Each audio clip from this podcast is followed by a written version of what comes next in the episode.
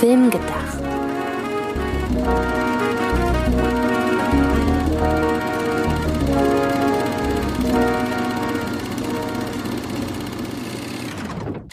Halli, hallo, liebe Zuhörerinnen und Zuhörer zu einer neuen Ausgabe von Film gedacht.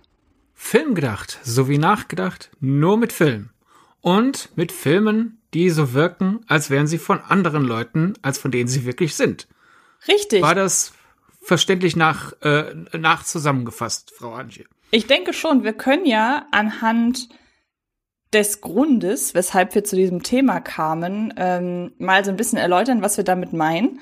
Denn als vor einigen Wochen, Monaten der Trailer zum neuen Ari Aster Film Bo is Afraid rauskam, war unsere erste Assoziation, beziehungsweise glaube, du hast sie zuerst ausgesprochen, dass das irgendwie nicht immer nach Ari Aster aussieht, sondern du hattest und ich daraufhin auch eine andere Assoziation, nämlich welche?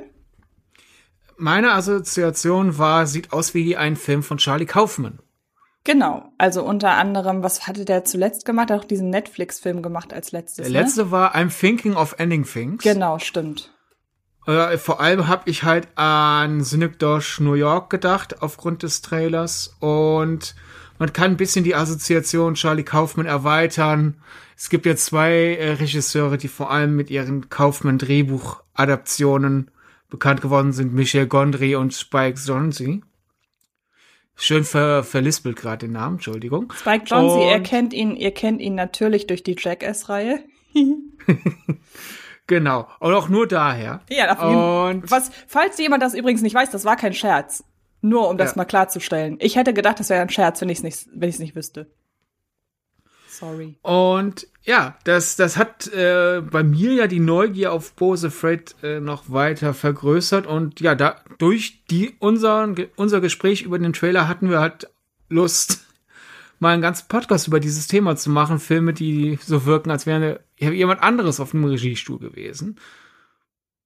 Genau, das kommt nämlich öfter vor, oder wir sind diesem Phänomen schon öfter äh, begegnet. An dieser Stelle einmal kurz die Information, wir werden über Bo is Afraid noch gesondert sprechen, weil der Film so viel hergibt, dass wir gesagt haben, wir nehmen zwar diese Folge hier als ja weitestgehend Aufhänger, oder wir nehmen, nehmen den Trailer dieser Folge als Aufhänger, aber über Bo is Afraid reden wir doch mal in einer Einzelfolge. Da geht's dann auch nur um den Film. Denn wir haben uns im Vorfeld schon ausgetauscht und man muss sagen, da sind sehr viele schöne, sofern man sich denn kurz selbst loben darf, schöne Gedankenansätze. Genau, ich, ich, ich lobe einfach die Gedankenansätze von dir und dann kannst du ja die Gedankenansätze von mir loben, weil dann loben wir uns nicht selbst.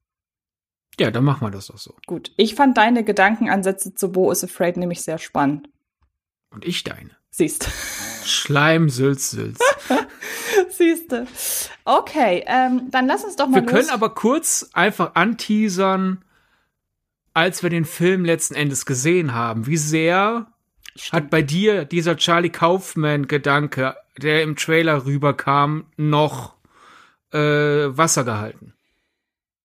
Phasenweise würde ich sagen, weil ich in dem Film interessanterweise mehrere Assoziationen hatte. Also bei der einen Sequenz war es weniger Charlie Kaufmann. Ich war ja eher bei Michel Gondry, muss ich ja sagen.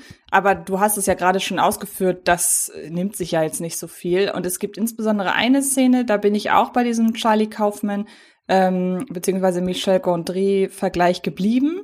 Aber ansonsten habe ich lustigerweise andere Assoziationen hergestellt. Also der Film ist schon die meiste Zeit über, wie ich finde, ein ziemlich deutlicher Ari Aster-Film. Aber ich habe gerade so in der ersten Stunde vor allen Dingen so ich will nicht unbedingt sagen Jason Eisener Vibes gespürt. Zur Erinnerung, der hat den, über den wir leider nicht ausführlich sprechen dürfen, Film Hobo with a Shotgun gemacht. Ähm, und ich finde die Welt, die hier kreiert wurde in der ersten Stunde, also man kann den Film, da sprechen wir dann wie gesagt noch äh, genauer drüber, aber man kann den Film halt in verschiedene Teile unterteilen, was ja auch passt, er ist drei Stunden lang und jede Stunde hat so ein bisschen einen anderen inszenatorischen und erzählerischen Schwerpunkt. Aber ich musste da an die Welt von Jason Eisner denken, dass ähm, ja, dass Charlie Kaufman die vielleicht so ein bisschen für seine Zwecke adaptiert hat. Also man sieht da schon in dem Film steckt viel von anderen, aber ich finde, es ist auf jeden Fall genug Ari Aster, um ihm auf gar keinen Fall vorwerfen zu können. Er hat sich einfach nur auf äh, von anderen bedient. Ja, also äh, der Film ist mehr Ari Aster, als ich nach dem Trailer erwartet habe.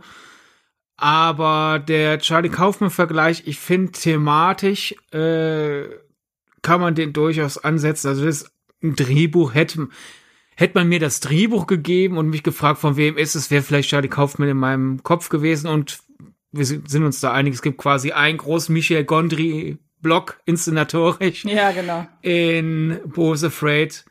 Daher, das wird äh, das Thema unserer nächsten Ausgabe sein. Also haben wir hiermit schon direkt unsere Film gedacht Hausaufgabe ausgesprochen und ich kann insofern auch entwarnen, es gibt ja Leute, die mit Horror nicht so viel anfangen können. Es wäre nächstes Mal keine richtige Horrorfolge. Also Bose Afraid hat zwei, drei Schreckmomente. Ich würde ihn aber nicht als Horrorfilm bezeichnen. Aber äh, wer mit sehr, sehr, sehr schwarzen Komödien nichts anfangen kann, äh, der, diese Person ist dafür nächstes Mal vielleicht außen vor. Ja, genau, das würde ich auch so sagen. Ähm, ja, jetzt wäre so ein bisschen die Frage, wie wir einsteigen wollen. Also ich habe mir, genau wie du ja wahrscheinlich, ähm, halt einfach Filme im, als Beispiel rausgesucht. Wollen wir die einfach so durchgehen? Hast du deine irgendwie ja sortiert nach bestimmten Faktoren, eventuell sogar nach bestimmten Filmemacherinnen und Filmemachern? Nun, äh, wir hatten ja vor, dass wir uns jetzt erstmal ein paar Beispiele zuspielen. Da können wir ja einfach im Gespräch schauen. Wenn du was sagst, könnt, fällt mir vielleicht was ein. Mir fällt, ah, ich habe einen ähnlichen Fall mir überlegt und umgekehrt. Und dann äh, letzten Endes äh, stellen wir uns ja auch die Frage, warum machen wir, warum machen wir das eigentlich so als Gesellschaft, die äh, gerne über Filme spricht? Wieso beschreiben wir Filme teilweise als fühlt sich an wie ein Film von X, selbst wenn X nicht Regie geführt hat. Äh, das können wir uns ja das große Fazit für den Schluss aufheben. Warum sollte man das Fazit am Anfang machen? Und genau. wir tasten uns da einfach langsam ran. Und Gut. ich würde einfach anfangen, wenn das für dich in Ordnung ist. Ja, mach das. Mit einem äh, Beispiel, das so populär ist, das ist sogar wirklich ein Fall, wo ich sagen würde, das ist kein Film, wo Leute bewusst den Vergleich ziehen, sondern wo Leute so überzeugt sind von diesem, da hat jemand einen Film gemacht im Stil von, dass sie sich irgendwann den, die richtige Regie, äh, äh, den richtigen Regie-Credit im Gedächtnis überschreiben. Denn ich habe von sehr vielen Leuten, die sich eigentlich auch wirklich mit Film auskennen, das ist kein Vorwurf, auch ich, und wir alle machen natürlich mal Fehler. Dessen ungeachtet finde ich es faszinierend, wie oft dieser Fehler passiert ist, bei Leuten, die eigentlich sonst immer die, die Regie aus dem FF äh, rezitieren können äh, von Filmen. Nämlich so viele Leute bezeichnen die Adams Family Filme aus den 90er Jahren als Tim Burton Filme. Ich habe so oft auch schon gehört, oh, Wednesday ist ja Tim Burtons Rückkehr ins Adams Family Franchise. Oder, oh, mein liebster Tim Burton Film ist Adams Family oder Adams Family in verrückter Tradition. Die sind aber nicht von Tim Burton. Die sind von Barry Sonnenfeld. Das ist lustig, dass du das sagst, weil ich hatte, ich habe mit Adams Family jetzt nie große Berührungspunkte gehabt. Mich interessiert das einfach nicht, sage ich ganz ehrlich. Ähm, aber das Lustige ist, ich habe auch überhaupt nicht mitbekommen, dass diese Assoziation im Filmdiskurs angestellt wird, auch vermehrt. Aber als du gesagt hast, die Leute denken, der Film ist von, ist in dieser Lücke auch sofort, ähm, ist er auch sofort aufgetaucht das finde ich ganz interessant, dass selbst ich die Assoziation herstelle, auch wenn ich davon ausgehe, dass Tim Burton die falsche Antwort ist, weil es liegt halt auf der Hand. Ähm, und wenn das auf der Hand liegt, dann ist das nicht in deiner Dramaturgie, wie du das gerade erzählt hast. Ähm, aber selbst bei mir ist das eingetreten. Das ist doch spannend. Ja, ich meine, warum Leute die die beiden Barry Sonnenfeld Adams Family Filme für Tim Burton halten, ist, glaube ich, selbst erklärend. Es gibt ja einige ja visuelle äh, Merkmale für Tim Burton. Dazu gehören halt einfach Nadelstreifen und äh, die, die Farbfolge schwarz-weiß, äh, Spiralen. Dann halt einfach natürlich das morbide Thema, diese dieses Kollidieren von äh, etwas spießiger amerikanischer Vorstadt und äh, klassischem Horrorfilm ist eine typische Tim Burton Sache. Und gerade in den 90ern hatte er ja auch und in den späten 80ern gab es ja durchaus auch Elemente, wo Burton äh, sehr kritisch auf diese scheinheilige amerikanische Vorstadtwelt geblickt hat. Mein Paradebeispiel dafür ist Edward mit den Scherenhänden, dass man da dann halt Adams Family aus Versehen einfach mit in die Burton-Filmografie packt, äh, ergibt Sinn. Aber es ist natürlich schade für Barry Sonnenfeld, dass er als Regisseur, der vielleicht keine ganz so offensichtliche Handschrift hat, jetzt einfach zwei seiner, ich würde mal sagen, jedenfalls in einem gewissen Altersabschnitt populärsten Filme einfach aus die Hand gerissen bekommt und die Tim Burton zugeschoben werden. Aber ich, ich sehe komplett, wie das passieren kann. Äh, auf der Publikumsseite, auf der äh, Seite der Filmschaffenden ist es halt einfach Zufall. Also ich würde nicht sagen, dass Barry Sonnenfeld da bei Tim Burton bewusst abgucken wollte. Da ist einfach jemand, der durchaus im Humor ähnliche Tendenzen haben kann wie Tim Burton, der dann halt einfach ein Thema bekommt, das auch Tim Burton gefallen könnte und somit kommen dann die, die Vergleiche, weil jetzt zum Beispiel dieser Clash aus Vorstadt und Morbid das liegt ja an der Adams Family. Das ist ja, das hat Barry Sonnenfeld ja nicht äh, der Vorlage auf einmal angedichtet, um näher an Tim Burton zu kommen. Also das ist, das ist reiner Zufall, aber einfach ein zu perfekter Zufall, so dass halt wirklich ganz viele Leute da versehentlich die Regie jemand anderem zuschreiben und äh, für mich ist das offensichtlichste Beispiel einfach. Also ich kenne auch wirklich Tim Burton Fans, die Adams Family für einen Tim Burton Film halten. Also so offensichtlich. Wir können also da schon mal zusammenfassen, um diesen Regieverwechsler, um, um, um einen Regieverwechsler zu kreieren, muss die Person, mit der man das, die Regiearbeit verwechselt, schon eine sehr prägnante Handschrift haben. Ich glaube, das kann man an dieser Stelle schon mal sagen. Das versteht sich von selbst. Ja. Also es wird niemand da sein, es sei denn, man will halt den Vergleich ziehen, das ist so, das ist so ins, oder soll ich sagen, das ist ohne so viel Wiedererkennung äh, inszeniert. Das kann nur ein Handwerker sein wie XY. Da kann man den Vergleich natürlich auch ziehen, aber Handwerker ähm, oder handwerkende Regisseure, die sich nicht so als ähm, ja kreative Visionäre verstehen, das sind ja dann in der Regel die, die keine Handschrift haben und dann konkret da einen rauszupicken, das hat dann ja nichts mit der Handschrift zu tun, sondern eher dieser Film hat keine Handschrift, genauso wie Filme von Regisseur Y, die keine Handschrift haben. Das ist dann ja eher so gemein. Ähm, soll ich dann mal weitermachen mit einem Beispiel, von dem ich mir einfach vorstellen kann, dass du es auch drin hast?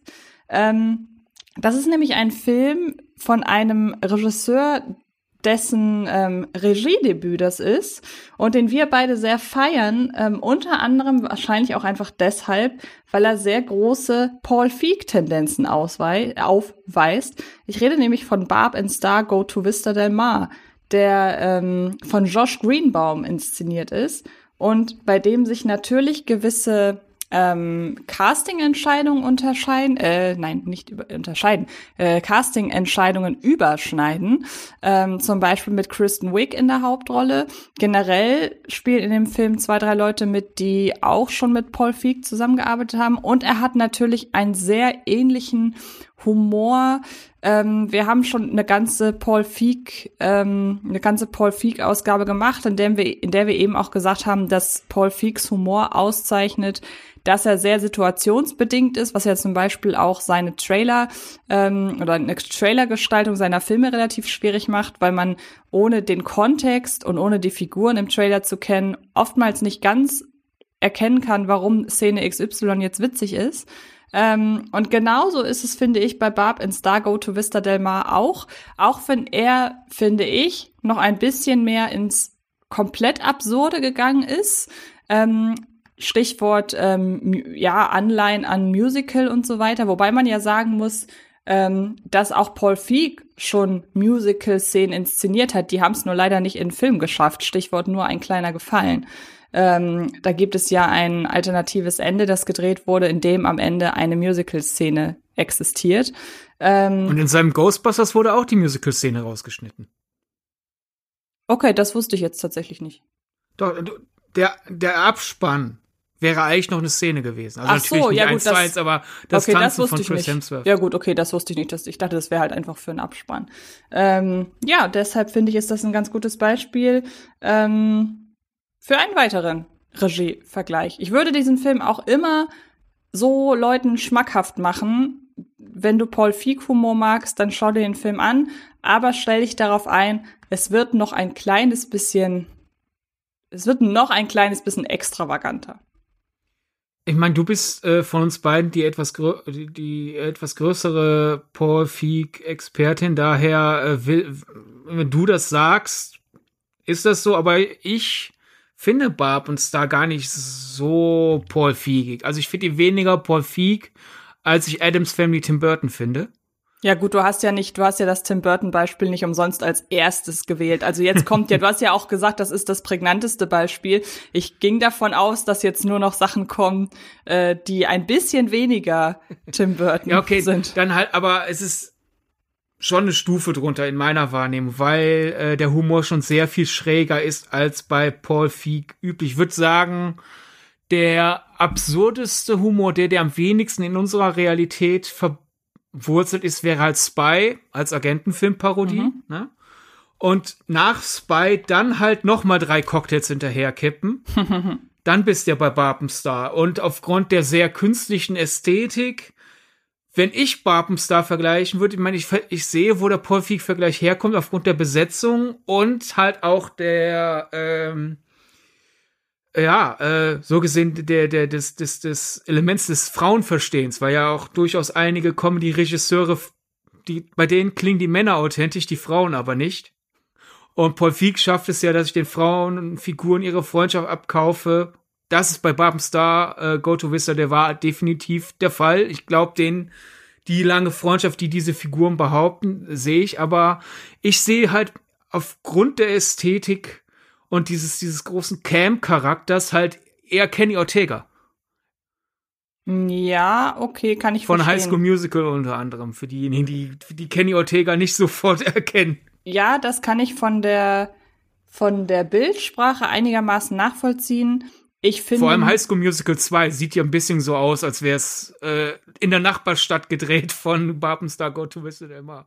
Das stimmt. Man könnte natürlich sagen, dass ähm, hier einfach ein etwas höheres Budget einfach schon äh, vorhanden war, das was ja schon dem geschuldet ist, dass ich muss da einmal gucken, wie er heißt. Greenbaum, ähm, dass der Josh, äh, Josh Greenbaum, dass er natürlich Budget bekommen hat, um einen Kinofilm zu inszenieren und Kenny Ortega Geld bekommen hat, um einen Fernsehfilm zu inszenieren.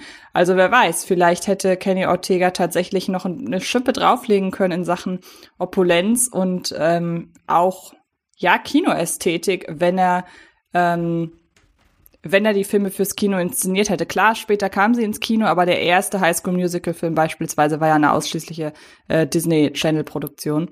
Ähm, daher, ja, ich kann auch deine Assoziation verstehen. Oder sagen wir es so, würde ich einer Person mit denselben Referenzpunkten wie wir beide Barbenstar Go to Whistle der Mar erklären. Ich glaube, ich würde sagen, stell dir vor, Kenny Ortega hätte ein Paul Feig Drehbuch inszeniert. Ja, das passt doch. Ja, das stimmt. Ähm, möchtest du weitermachen? Sonst würde, hätte ich eine vielleicht etwas deutlichere, einen etwas deutlichen Vergleich. Schieb doch eine deutlichere nach und dann äh, komme ich wieder. Das wäre nämlich See How They Run von äh, Tom George. Und du hattest mir den damals schmackhaft gemacht mit den Worten, stell dir vor, Wes Anderson hätte einen Film inszeniert von, ähm, ah, wie heißen die, Phil, Phil Lord und Chris Miller, so ein bisschen in die Richtung.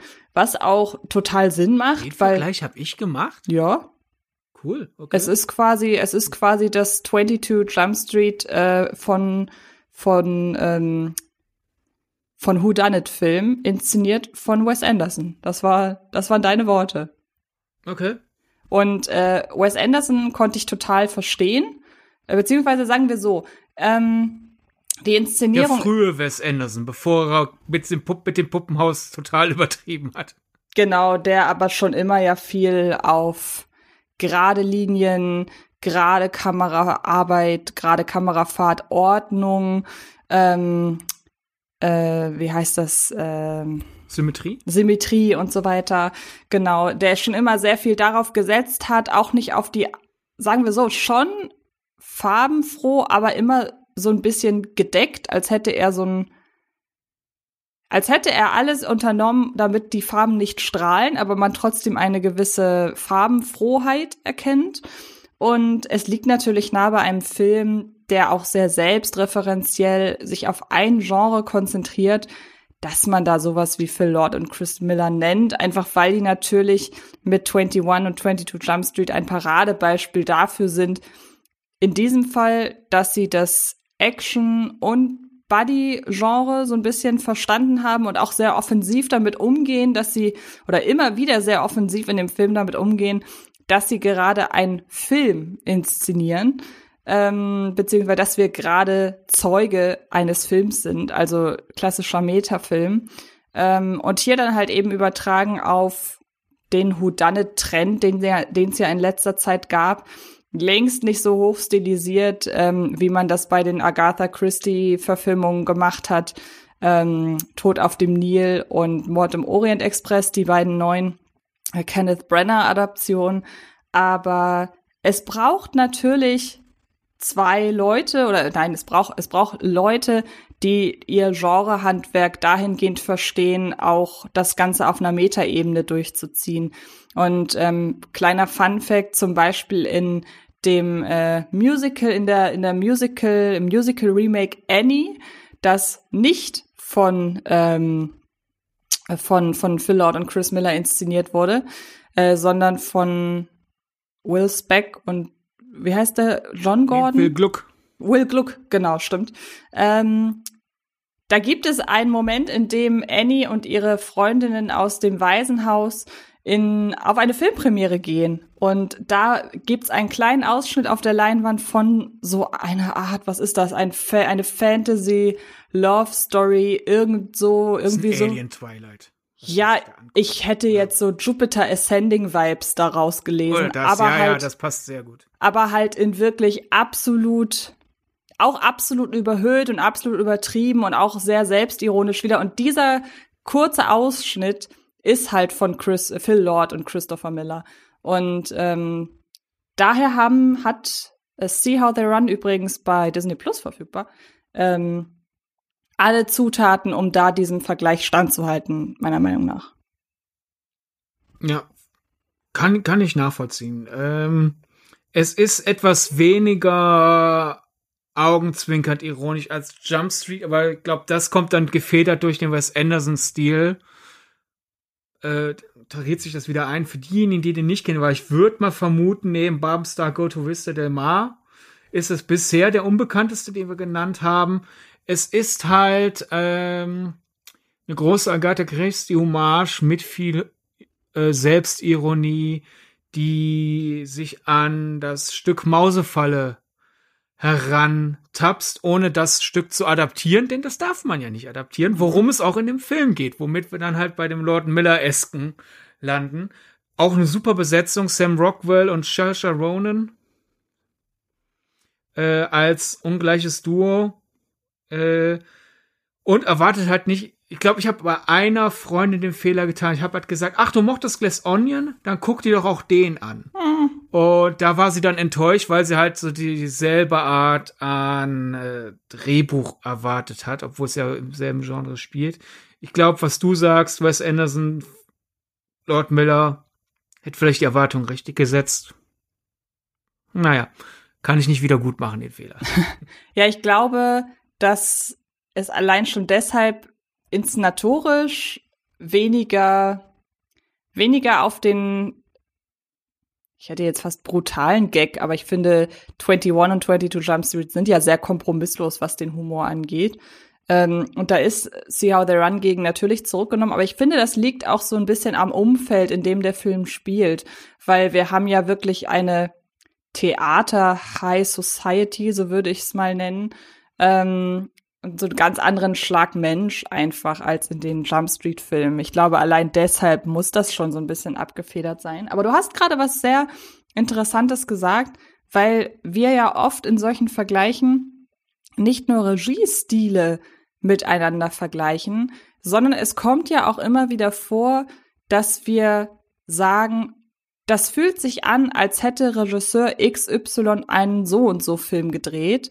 Und ähm, das ist ja auch immer gar nicht so sehr dann als Vergleich gemeint. Also ich versuche mal zu erklären, wie ich das meine. Denn ich hatte zum Beispiel in meiner Liste, und dann darfst du auch gleich gerne zwei hintereinander deiner Beispiele nennen, ähm, ich hatte in der Liste Operation Fortune, weil ich aus dem Film rausgegangen bin mit dem Gedanken, ja, ähm, das ist so, hätte Guy Ritchie einen Mission Impossible Film drehen dürfen, dann hätte der so ausgesehen. Und jetzt assoziiert man mit Mission Impossible ja vor allen Dingen die Handschrift eines Christopher McQuarrie, der ja sehr, auch sehr opulent, sehr aufwendig und sehr teuer und sehr, ja, halt wirklich äh, actionmäßig absolut top-notch ist. Ähm, und dann würde man denken, wenn man Operation Fortune guckt, dass man genau das bekommt. Aber das bekommt man nicht.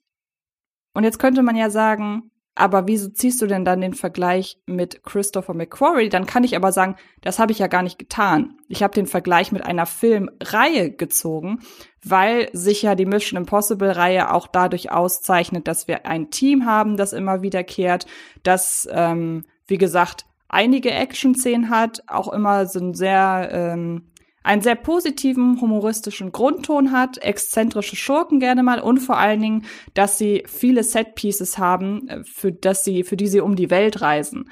Und ähm, ich finde, dass das auch geht, dass man Filme mit anderen Franchises vergleichen kann.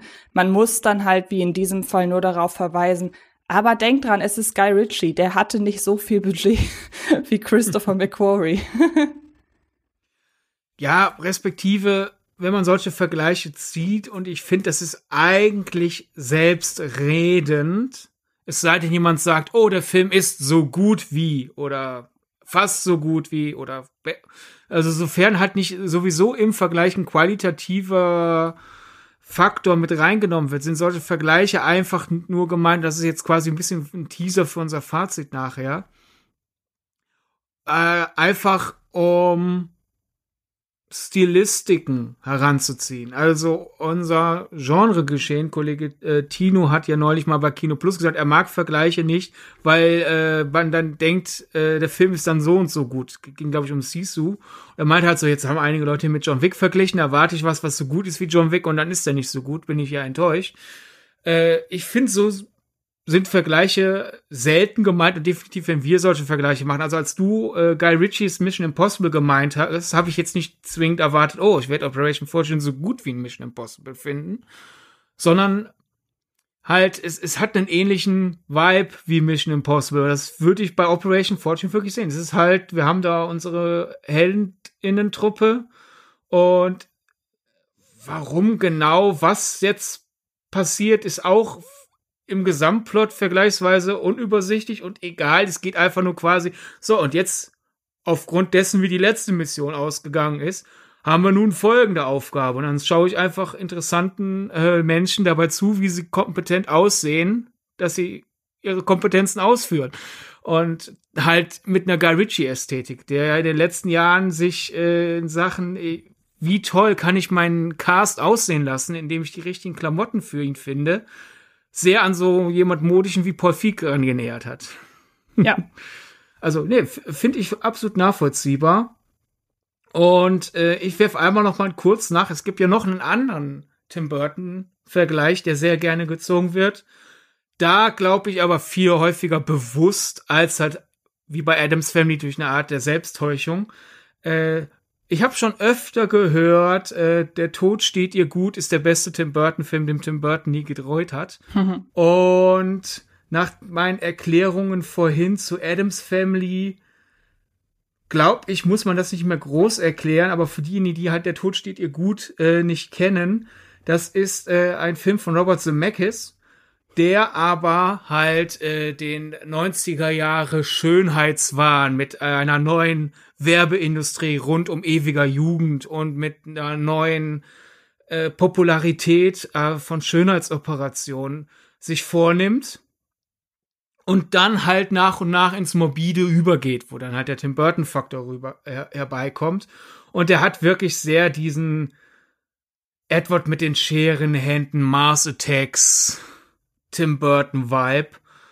Äh, und ist aber halt von Robert Zemeckis. Und ich glaube, da ist es wirklich oft ein, ein, ein einfach stilistischer Vergleich, der gezogen wird. Und äh, ich finde den absolut nachvollziehbar.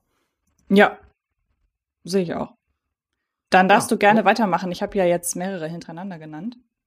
Ja, ähm, um so einen Gegenentwurf zu machen, weil Robert Zemeckis ist ja auch durchaus ein Regisseur, der bekannt ist. Also, dass er quasi mit Tim Burton überschrieben wird, ist schon eher ungewöhnlich, was ja eher mal passiert. Und da hattest du ja vorhin mit Babenstar Go to Vista der Ma ein Beispiel, da würde ich eins nachschieben. Ähm, wo ebenfalls ein, ein Regisseur, der vorher keine Chance hatte, auch einfach eine bekannte Handschrift zu entwickeln, weil er neu in der Szene ist und daher, wenn er einen Film bringt und man halt keine vorherigen Arbeiten hat, um zu vergleichen, dann muss man halt einfach zu jemand anderem rübergehen. Und ich finde Vollblüter, der ja von äh, Corey Finlay stammt, fühlt sich an wie ein Yorgos Lantimos-Film. Ja, kann ich verstehen, zumindest was die emotionale Kälte angeht. Und auch, ich finde, Yorgos Lantimos-Filme haben immer so ein bisschen was von, man guckt einer, einer, ähm, nicht Experiment, aber man guckt so einer Versuchsanordnung zu. Dass seine Filme immer so was Versuchsanordnungsmäßiges haben, was sich auch so ein bisschen widerspiegelt, teilweise Inszenierung, dass, in der Inszenierung, dass man so ein bisschen das Gefühl hat, man guckt in so ein Terrarium rein und schaut, was die, die Figuren dann machen. Ähm, diesen Vergleich habe ich übrigens neulich bei einem anderen Film auch gehabt, auch Jorgos Lantimos, genau mit dem gleichen Versuchsanordnungsgrund, äh, nämlich der Beta-Test, den du ja auch schon gesehen hast. Ähm, und das ist natürlich schon ein sehr hochgegriffener Vergleich, aber aus den gerade genannten Gründen kann ich beide verstehen. Meinen ja sowieso, aber dein, dein auf jeden Fall auch, aus den gleichen Gründen. Ja, also Vollblüter, Anya Taylor-Joy und Olivia Cook spielen Spätjugendliche, würde ich mal sagen, so von mhm. der Altersverordnung her. Ich habe nämlich das Alter der Figuren gerade nicht mehr im Kopf. Mhm. Und eine von den beiden fühlt zu viel, die andere fühlt zu wenig. Ich finde, ich habe nicht die emotionale Intensität, die von mir erwartet wird, teilweise auch von mir selber erwartet wird, ist durchaus eine Sache, die bei Lantimos äh, regelmäßig vorkommt. Und ähm, die beiden beschließen, einen Mord zu begehen. Warum auch nicht? Was macht man denn sonst so als spätjugendliche Person mit einem äh, nicht äh, austarierten Emotionshaushalt? Und die nicht nur, dass die beiden reden wie gedruckt im Sinne von äh, ihre Dialoge lesen sich halt wie Dialoge in einem Roman von einer Person, die halt äh, einen, einen sehr blumigen, eloquenten Schreibstil hat und das auch dann einfach den Figuren andichtet, äh, statt einfach einer glaubwürdigen gesprochenen Sprache. Diese Reden wie gedruckt Dialoge werden auch sehr distanziert vorgetragen. Und das ist ja eine Sache, die oft bei Lantimos der Fall ist. Also ausgerechnet ja sein Historienfilm The Favorite hat ja auf einmal spritzige, ein spritziges, äh, kontemporäres Tempo. Aber sonst ist es ja wirklich sehr bei ihm dieses ähm, Nachdenken, während ich rede, äh, in, in der Farbe und einfach in Ermangelung an anderen Referenzpunkten war halt, als ich Vollblüter gesehen hatte, das war ja ein Fall, den ich vor dir gesehen habe. Ich meine, ich habe ihn dir damals halt so nee, angeteasert. Nee, nee, ich hatte den als erstes gesehen, weil Wirklich? ich damals, ich hatte den damals als Screener noch von Filmstarts bekommen. Das okay, weiß ich, als ich noch für Filmstarts gearbeitet hatte. Dann äh, streich das, aber da habe ich jemand anderem gegenüber das halt so gemacht. Mhm. Und der Beta-Test äh, ja, erklär du doch dann da, deine Regie-Vergleichsaktion da. Nee, bei der Beta-Test gehe ich wirklich ausschließlich über die Dialoge, weil ich da sehr an Killing of a Sacred Deer denken muss ähm, oder musste, wo man ja Colin Farrell und Nicole Kidman und ähm, die anderen Darstellerinnen und Darsteller halt öfter, also oft hört, wie sie miteinander reden und das, was sie sagen, ergibt auch alles Sinn. Also die schwafeln jetzt nicht oh, nicht äh, nicht zusammenhängendes Zeug, sondern das, was sie sagen, hat schon alles Hand und Fuß, aber es ist auch dieses, ihr redet ebenfalls wie gedruckt und ihr redet, die Dialoge, die ihr führt, die sind nicht, die sind nicht alltäglich, also die sind halt sehr klar formuliert und auch weitestgehend emotionslos vorgetragen. Und ich finde, dass der Beta-Test wesentlich mehr Emotion hat als ein Killing of a Sacred Deer, aber Zwischendurch hat Jim Cummings in seinem Spiel und in seiner Art zu reden immer mal wieder sehr lange Momente, in denen man denkt, ja, das, was du sagst, macht gerade irgendwie Sinn, aber warum formulierst du es so und so? Du bist doch gerade ein Mensch mit Gefühlen und das finde ich halt interessant an der Beta-Test, dass Jim Cummings das hinbekommt, in diese Dialoge trotzdem Emotionen zu packen. Aber die Dialoge sind, finde ich, vom Geschriebenen her sehr stark an Jorgos Lantimos angelegt. Ich glaube, der Clou ist einfach äh, Prä The Favorite habe ich so äh, das Gefühl, dass eins der unausgesprochenen Themen in Lantimos Arbeit ist, boah, ich hasse Smalltalk. Und deswegen macht er sich halt, wenn seine Figuren gerade Smalltalk betreiben müssen, sich darüber lustig. Und das ist halt dann in, in der Beta-Test. Es geht ja um äh, einen Hollywood-Agenten, der die Einladung zu einem Sexdate bekommt. Und dieser Hollywood-Agent hat halt seine Rolle als Hollywood-Agent sowas von verinnerlicht. Es ist vollkommen egal, mit wem er sich worüber unterhält. Spätestens beim dritten Satz, wenn es soweit kommt, dass er drei Sätze reden darf, landet er im Pitch-Modus. Mhm der pitcht einem dauernd irgendetwas. Und ach, das, was ich gerade sage, gefällt dir nicht, dann pitche ich einfach eine neue Idee. Respektive, ich erzähle einfach gerade was vollkommen anderes. Aber ich fange wieder vom Duktus sehr da an, wo ich gerade eben angesetzt habe. Und das kann sich dann halt über die Dauer eines Films dann halt auch sehr stark nach, ich finde es generell nervig, wenn Leute reden, anfühlen. Und das ist dann, glaube ich, das Lantimos-Element.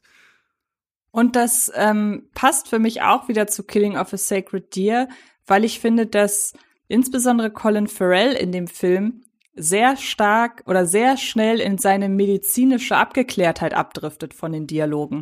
Und man hat oft das Gefühl, finde ich, dass wenn er spricht, spricht er so, wie er mit dem Skalpell schneidet. Und ähm, das finde ich geht da auch noch so ein bisschen in die Richtung. Ich würde da noch ein ansetzen äh, aus der Kategorie äh, Operation Fortune ist Guy Ritchies äh, Mission Impossible. Es muss ja nicht immer direkt ein Franchise sein, mhm. dass man dann da reinsetzt, also Regies, Filmtitel. Äh, nämlich, und ich finde, damit ist sowohl der Stil des Films, die Gefühlswärme beziehungsweise Gefühlskälte des Films äh, besprochen und die Themen, als auch dann eigentlich der Plot zusammengefasst. Vox Lux ist Lars von Triers A Star is Born. Ja, würde ich mitgehen, auch wenn Lars von Trier wahrscheinlich noch mehr noch abgefuckter gewesen wäre. Aber er ist ja nicht immer so extrem in seinen auch Gewaltdarstellungen und in seinen Tabubrüchen. Das muss man ja auch sagen. Ich finde es bisschen doof, dass man Lars von Trier immer auf seine Tabubrüche und so reduziert. Der kann ja auch noch wesentlich mehr. Und wenn man da nicht, wenn man nicht zu denen gehört, die das eben machen, also die ihn nicht nur auf seine skandalösen, grenzüberschreitenden äh, Motive ähm, reduzieren, dann finde ich, geht der Vergleich auf jeden Fall klar. Aber man muss das, finde ich, voransetzen, dass man jetzt nicht erwartet, am Ende wird äh, Kira Knightley, keine Die Ahnung. Die in Voxlux eh nicht vorkommt. Äh, äh, Natalie Portman. Äh, am Ende wird Natalie Portman in drei Teile gerissen oder so. Das sollte man vielleicht erwähnen, dass das nicht passiert. Ich meine, die Sache ist ja auch, die Lars von Trier äh, hat ja auch äh, eine Filmografie vor Antichrist. Also seit ja, eben, Antichrist genau. ist er äh, etwas äh, offener in seiner Gewaltdarstellung geworden, aber es gibt ja schon länger einen Lars von Trier. Und wenn man die Gesamtheit von Lars von Trier sich als Referenzpunkt nimmt, dieser Lars von Trier, äh, wenn man ihn gezwungen hätte, A Star is Born zu drehen, warum auch immer, er hat aus Versehen bei, bei irgendeinem Filmvertrag die Klausel nicht gelesen, was, ich schuld dem Studio ein Remake von A Star is Born? äh, okay. Hände reiben und dann wird Vox Lux draus gemacht. Ich würde dann gerne anknüpfen an etwas, was du, weiß ich nicht, vor einiger Zeit äh, über, ich glaube, es war im Rahmen deiner Tim Burton-Argumentation, ähm, dieses, dass man automatisch Filme mit jemandem verbindet. Ich, das war ja dieses äh, Beispiel, das du als erstes genannt hast mit der Adams Family. Ähm, und das Witzige ist, ich habe so ein Gegenbeispiel mir mal rausgesucht, ähm, in dem ich immer wieder vergesse, in dem ich immer wieder nicht dran erinnert werden muss, dass es ein anderer Regisseur ist, sondern dass es wirklich der Regisseur ist, der es war. Und das Lustige ist, das liegt nicht daran, dass der Film sich ganz anders anfühlt, sondern es fühlt sich zu 100 Prozent wie ein Film dieses Regisseurs an und trotzdem will ich den Film immer jemand anderem andichten und ich kann nicht erklären, warum. Denn während meiner Überlegung, welche Filme ich hier in diesem Podcast äh, nennen möchte, bin ich auf Beach Bum mit Matthew McConaughey gestoßen. Und in meinem Kopf war das ein, das ist ein Film, der sich anfühlt wie ein Harmony Korine Film und dann habe ich versucht, mich daran zu erinnern, von wem der ist, habe dann bei einem die B geguckt und festgestellt, ach, das ist Harmony Korine. Und das würde mich mal interessieren. Also jetzt, du sollst mir jetzt keine Antwort drauf geben, das äh, stelle ich jetzt als rhetorische Frage einfach so im Raum. Mich würde einfach interessieren, warum ich diesen Film Harmony Korine partout nicht gönnen will.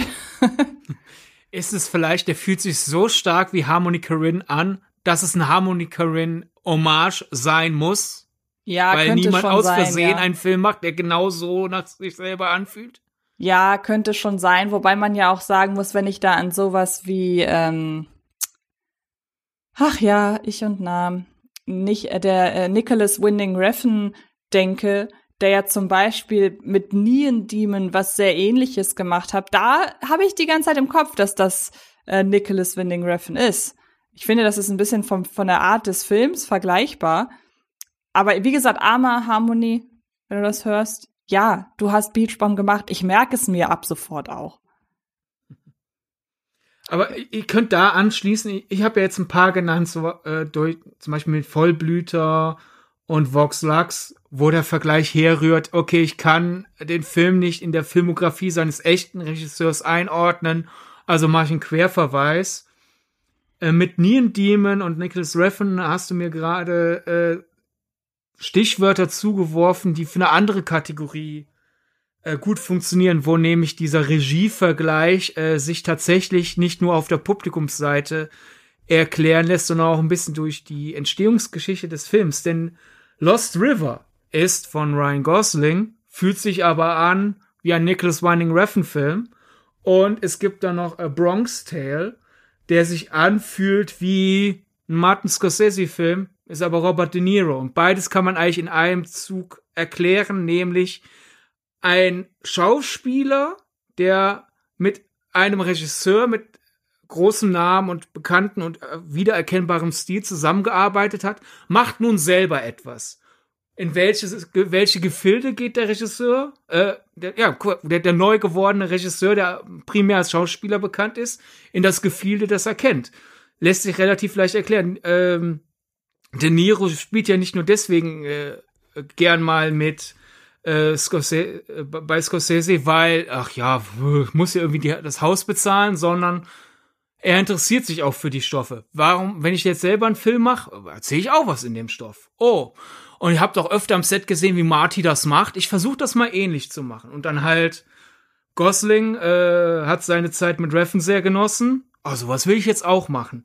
Äh, da ist also dieses, fühlt sich an wie Regisseur XY quasi in die Entstehung des Films mit reingebacken.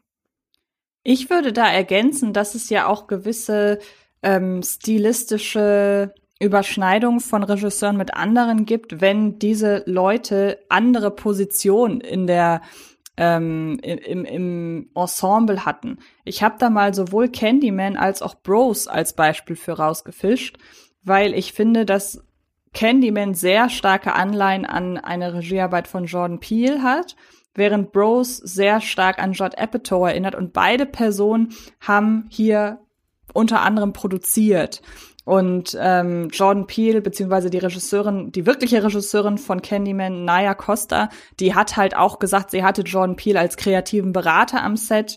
Und wie gesagt, Judd Apatow ähm, hat auch Nicholas Dollar bei seiner Arbeit unter die Arme gegriffen. Also da ist natürlich die Überschneidung, da liegt sie ja auf der Hand. Einfach weil da schon kreativer Input von genau diesen Leuten kam. Ja, ich, ich würde sagen, Bros fühlt sich auch schon nach Nicholas Stoller an, was halt bei ihm leichter zu sagen ist als äh, Nia de Costa bei Candyman, weil Nicholas Stoller vor Bros mehr gemacht hat als Nia de Costa mit vor Candyman. Äh, aber in beiden Fällen klar, we, äh, wenn jemand äh, die, die, die wahre Regieperson nicht kennt, kann man es über die Produktionsassoziation äh, durchaus machen. Ähm, ja, keine, keine nennenswerten Widerrede, Widerrede hier von mir. Ja, also das sind so Beispiele, die halt auf der Hand liegen. Ähm, ich meine, dann kannst du ja äh, den, den, damit haben wir die Folge ja angeteasert letztes Mal, dann kannst du ja jetzt noch Jackie hinterher erklären. Das passt also gerade in der Ecke. Ja, das ist die Produktionsfirma von, ähm, von Darren Aronofsky. Und was soll man sagen? Da hat äh, der eigentliche Regisseur, wie heißt er noch? Ich vergesse seinen Namen immer. Pablo Larrain. Genau, Pablo Larrain oder Larrain.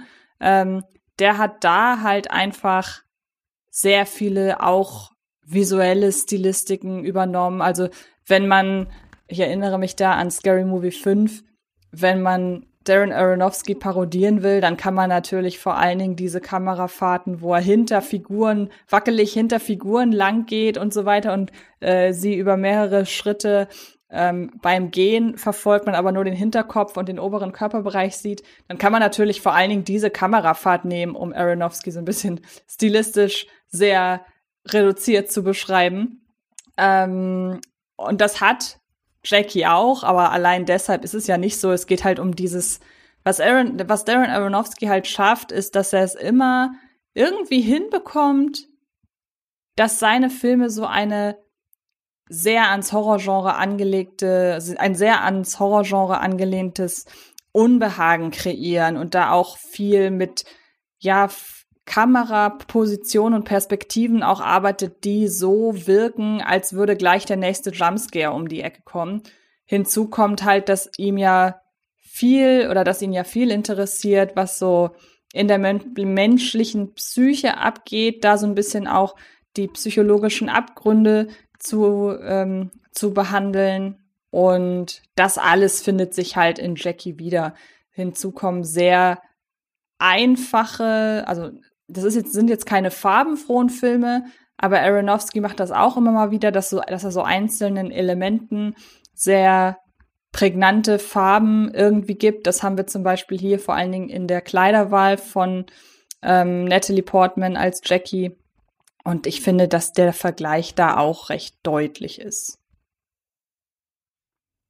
Ja, absolut. Also äh, Jackie ist so sehr Darren Aronofsky, wie der Tod steht ihr gut Tim Burton ist. Ja, zum Beispiel, genau. ähm, ich hätte jetzt noch ein Beispiel, du hast ja eben mit Bros Judd Apatow erwähnt, wo die Assoziation aber halt auch der, der, dem, dem wahren Abspann mitgeschuldet ist. Ich hätte noch einen Judd Apatow-Film und das wäre ja mal ein Film fühlt sich an wie von XY aus einer Richtung, die wir, glaube ich, bisher noch gar nicht in dieser Ausgabe genannt haben. Nämlich, wir hatten ja schon, ja, wir als Publikum brauchen halt irgendwie ein Etikett. Wir haben äh, vorhin mit, äh, ja, ganz am Anfang mit Adams Family einfach, da haben zwei Leute einfach ähnliche Interessen, da kam das von der Zeit her auch noch hin, also kann man es verwechseln. Äh, mit Lost River und A Bronx Tale wäre es dann halt der komm, ich, ich weiß, wie es am Set äh, unter dem Film von meinem Regisseur aussieht, also mache ich das jetzt selber. Jetzt aber nämlich wirklich bewusst kopieren. Nämlich Zack and Miri Make a Porno äh, von Kevin Smith fühlt sich extrem nach Jet Apatow an. Den hätte ich jetzt auch bei Jet Apatow verortet, ehrlich gesagt. Siehst du, hat er durchaus sein Ziel erreicht damals. Ja. Ähm, denn äh, Kevin Smith war so ein bisschen der Jet Apatow, bevor es Jet Apatow gab. Also wir haben da durchaus gewisse Ähnlichkeiten im Sujet. Es geht, äh, es ist äh, ein, ein Blickwinkel auf die Welt aus Faulenzer-Typensicht. Äh, es wird viel über Sex geredet, äh, es wird viel über Drogenkonsum geredet und irgendwie trickelt dann so das Thema Liebe rein in das, in das Leben dieser Leute und wie gehe ich damit um. Aber Kevin Smith war stets Nische. Die Nische hat mal ein paar mehr Leute mehr erreicht, mal ein paar Leute weniger. Aber Judd Apatow hat ja wirklich diese vulgär emotionale, typenzentrische Emotionskomödie ja auf einmal zu einem Hit-Genre gemacht. Und Kevin Smith hat wirklich auch mehrfach in Interviews und eigenen Podcasts zugegeben, äh, er war sauer bis neidisch. Er hat so gedacht, so, der macht das fast dasselbe wie ich, aber bei ihm ist das viel populärer. Und da hat er sich halt wirklich hingesetzt und gesagt, mein nächster Film wird ein Judd Apatow-Film. Ich will jetzt denselben Erfolg haben wie er. Ich nehme also die Sachen, die mich interessieren und ich gucke mir jetzt durch die Judd Apatow-Sachen an, wie, wie geht er diese Themen an? Ich versuche das jetzt so in seine Richtung zu schieben. Ich will einfach mir beweisen, dass ich so populär sein kann wie er. Das ist auch der Grund, weshalb zum Beispiel Seth Rogen und Elizabeth Banks gecastet wurden, weil sie vorher in äh, vor Jet Apatows Linse schon mal rumstanden. Und es war wirklich Kevin Smiths bewusster Versuch, ich will einen Jet Apatow-Film machen, der auch Jet Apatow Geld einspielt. Letzteres hat überhaupt nicht funktioniert, äh, weshalb er sich dann ja auch dann irgendwann wieder geknickt äh, erstmal in seine Kifferhole zurückgezogen hat. Aber so zynisch jetzt die Entstehungsgeschichte des Films ist, ist erstens der Film nicht und zweitens kann ich sie auch irgendwie tatsächlich ein bisschen verstehen. Stell dir mal vor, ihr macht fast dieselbe Sache und bei, der, bei dem einen geht's, geht's durch die Decke und er kriegt jede Menge Trittbrettfahrer und du hängst so in der Nische fest. Da einmal zu sagen, komm, ich versuche jetzt ein bisschen so bei seiner Handschrift abzugucken. Vielleicht ist die ja leserlicher. Vielleicht ist meine mhm. Handschrift zu krakelig. Ich werde jetzt mal was leserlicher schreiben und dann funktioniert es. Finde ich jetzt nicht verurteilenswert. Das erinnert mich auch so ein bisschen daran, dass es ja immer mal Filme gibt, da heißt es Regisseur XY präsentiert. Da fällt mir ein, dass ja Eli Roth damals Hostel präsentiert hat, aber so gesehen nichts mit diesem Film zu tun hatte. Umgekehrt, nee, nee. Ila Roth hat Hostel inszeniert, aber es war Quentin Tarantino präsentiert. Ja, richtig, Hostel. genau, so rum war es. Aber er hatte absolut nichts damit zu tun und ich muss da auch sagen, dass ähm, wenn man jetzt versucht, über Quentin Tarantinos Stil zu gehen, ich finde nicht, dass man Hostel in irgendeiner Form eine Ähnlichkeit zu einem Quentin Tarantino-Film ähm, andichten kann. Also ich glaube, da war es dann wirklich ausschließlich der Name, so nach dem Motto, oh, Quentin Tarantino präsentiert diesen Film, dann muss er den ja mögen. So. Ähm, aber bei einem anderen Regisseur finde ich schon, dass man da auch hätte sagen können, ja gut, der hat ihn wahrscheinlich gemacht, nämlich bei dem Maniac Remake, das ja von Frank Calhoun ist, aber als Alexandre Ajas Remake, ähm, Alexandre Ajas Maniac ähm, verkauft wurde. Und Alexandre Ajar hat unter anderem das äh, Remake von äh, Piranha gemacht, aber er hat halt auch sehr garstige Filme gemacht, wie das ähm, The Hills of Ice Remake und solche Sachen, hat ja auch High Tension, also ging dann auch wirklich in den, in den harten Horrorbereich. Da glaube ich schon, dass man den Namen gewählt hat, weil Alexandre Ajar in Horrorfilmkreisen bekannt ist und man muss ja davon ausgehen, dass ein Film wie Maniac außerhalb der Horrorfilmkreise sowieso niemanden interessiert. Also bei bei ähm, Quentin Tarantino, dass man den Namen wählt, um halt jemanden wirklich Prominenten da den Film präsentieren zu lassen, kann ich verstehen. Auch wenn da wirklich nur die Werbebotschaft vorrangig war, meiner Ansicht nach. Und bei Alexandre Ajar hat man sich den Namen wirklich genommen, weil man weiß, ja, der steht für sehr harten Stoff und ähm, mit dem kann man noch werben. Was der Film letzten Endes nicht nötig gehabt hätte, weil er hat sich ja wirklich einen sehr hohen Stellenwert in der Horror- ähm, Liebhaberschaft so erarbeitet, aber vielleicht hat ihn ja wirklich der ein oder andere nur deshalb gesehen, weil Alexandre Ajas Name darüber stand. Mit Hostel hast du ein super Thema angesprochen. Ich glaube, generell Tarantino ist einer der in, in diesem Thema, ich nehme Regisseur zum Vergleich ran, am überbenutztesten und auch am meisten fehlgenutzten. Also Host Quentin Tarantino präsentiert Hostel, ergibt insofern Sinn, als es ja Quentin Tarantino Ida Roth leiden kann. Oder zumindest zu dem Zeitpunkt leiden konnte. Ich weiß nicht, ob die immer noch Buddies sind. Und Hostel ist definitiv die Art Film, wie sich Quentin Tarantino anguckt. Mhm. Dass er sagt, ich bin willens, meinen Namen zu Marketing deines Films herzugeben, ergibt vollkommen Sinn. Sorgt beim Publikum aber für die falsche Erwartung, weil Quentin Tarantino höchstwahrscheinlich niemals Hostel gedreht hätte. Also ich sehe keinen kein, kein Zeitstrang, wo er so eine Art Film gemacht hätte. Ja. Das passiert aber auch oft, wenn Publikum jemanden einen Film als Tarantino-esque beschreiben will, weil in meiner Wahrnehmung ist es sehr oft, wenn ein Film als Tarantino verglichen wird oder auch wirklich jemand bewusst ein Tarantino Hommage oder einen von Tarantino beeinflussten Film machen will, kommen Sachen bei rum, die Tarantino so nie machen würde, äh, weil diese Ver Filme, die zum Vergleich hergezogen werden oder wirklich bewusst als Tarantino-Trittbrett äh, inszeniert werden, fühlen sich letzten Endes an höchstens wie der Trailer zu einem Tarantino-Film. So wie, wie die vermarktbare, oberflächlichste Zusammenfassung des Films. Und die ganze Tiefe eines Tarantino ist dann da fast nie dabei. Und daher fand ich, ich habe äh, über den Film gedacht, äh, Twitter-Account haben wir äh, kurz vor äh, Aufzeichnung dieses Podcasts mal gefragt, Leute, wo verwechselt ihr es? Und mhm. da fand ich, äh, hat äh, Niklas Glocker ein Beispiel gebracht, wo ich eher den Tarantino-Vergleich ziehen würde. Auch da würde ich sagen, ich sehe keinen Zeitstrang, wo Tarantino diesen Film gedreht hätte. Aber ich finde ihn einen besseren Tarantino-Vergleich als die meisten Tarantino-Vergleichsfilme, nämlich Bad Times at the El Royale. Ich ja. weiß, du magst den nicht, du wirst mir da jetzt dann wahrscheinlich widersprechen.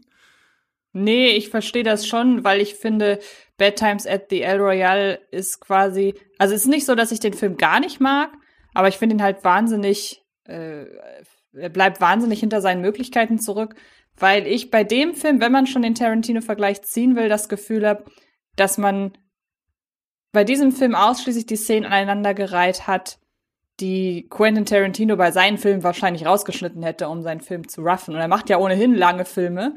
Aber wahrscheinlich hätte er in Wirklichkeit seine Filme noch länger gemacht. Ähm, eine Mutmaßung, keine belegbare, äh, keine belegbare Tatsache. Aber ja, also du hast ja selber schon gesagt, dass diese Vergleiche letzten Endes eigentlich immer hinken. Aber hier, wie gesagt, es wäre ein, es wäre wahrscheinlich der schwächste Film innerhalb der Tarantino Vita. Ich mag Bad Times ja mehr als du. Ich hätte jetzt nicht gesagt, der Film fühlt sich an wie Quentin Tarantinos Deleted Scenes. Das ist irgendwie eine sehr interessante Beleidigung. Ähm, aber ich meine, äh, auf der Aufzeichnungszeitpunkt war ja vergleichsweise neulich das Fantasy Filmfest. Und eigentlich auf jedem Fantasy Filmfest, genau gesagt waren es die Fantasy Filmfest Nights, Jedes Mal, wenn irgendetwas vom Fantasy Filmfest ist, ist immer ein Film dabei, der mindestens, der als Tarantino-Vergleich jetzt sieht. Dieses Mal allein halt sowohl Sisu als auch äh, Blood and Gold waren halt so, als hätte Quentin Tarantino bla bla bla gemacht. Und nein, es ist eure Erinnerung an Quentin Tarantino, wenn ihr das letzte Mal vor fünf Jahren Film gesehen habt, aber seid ihr mehr, mehrfach Trailer von Quentin Tarantino, die hätte diesen Film vielleicht gedreht. Bei Bad Times at the El Royale hingegen würde ich sagen, ja.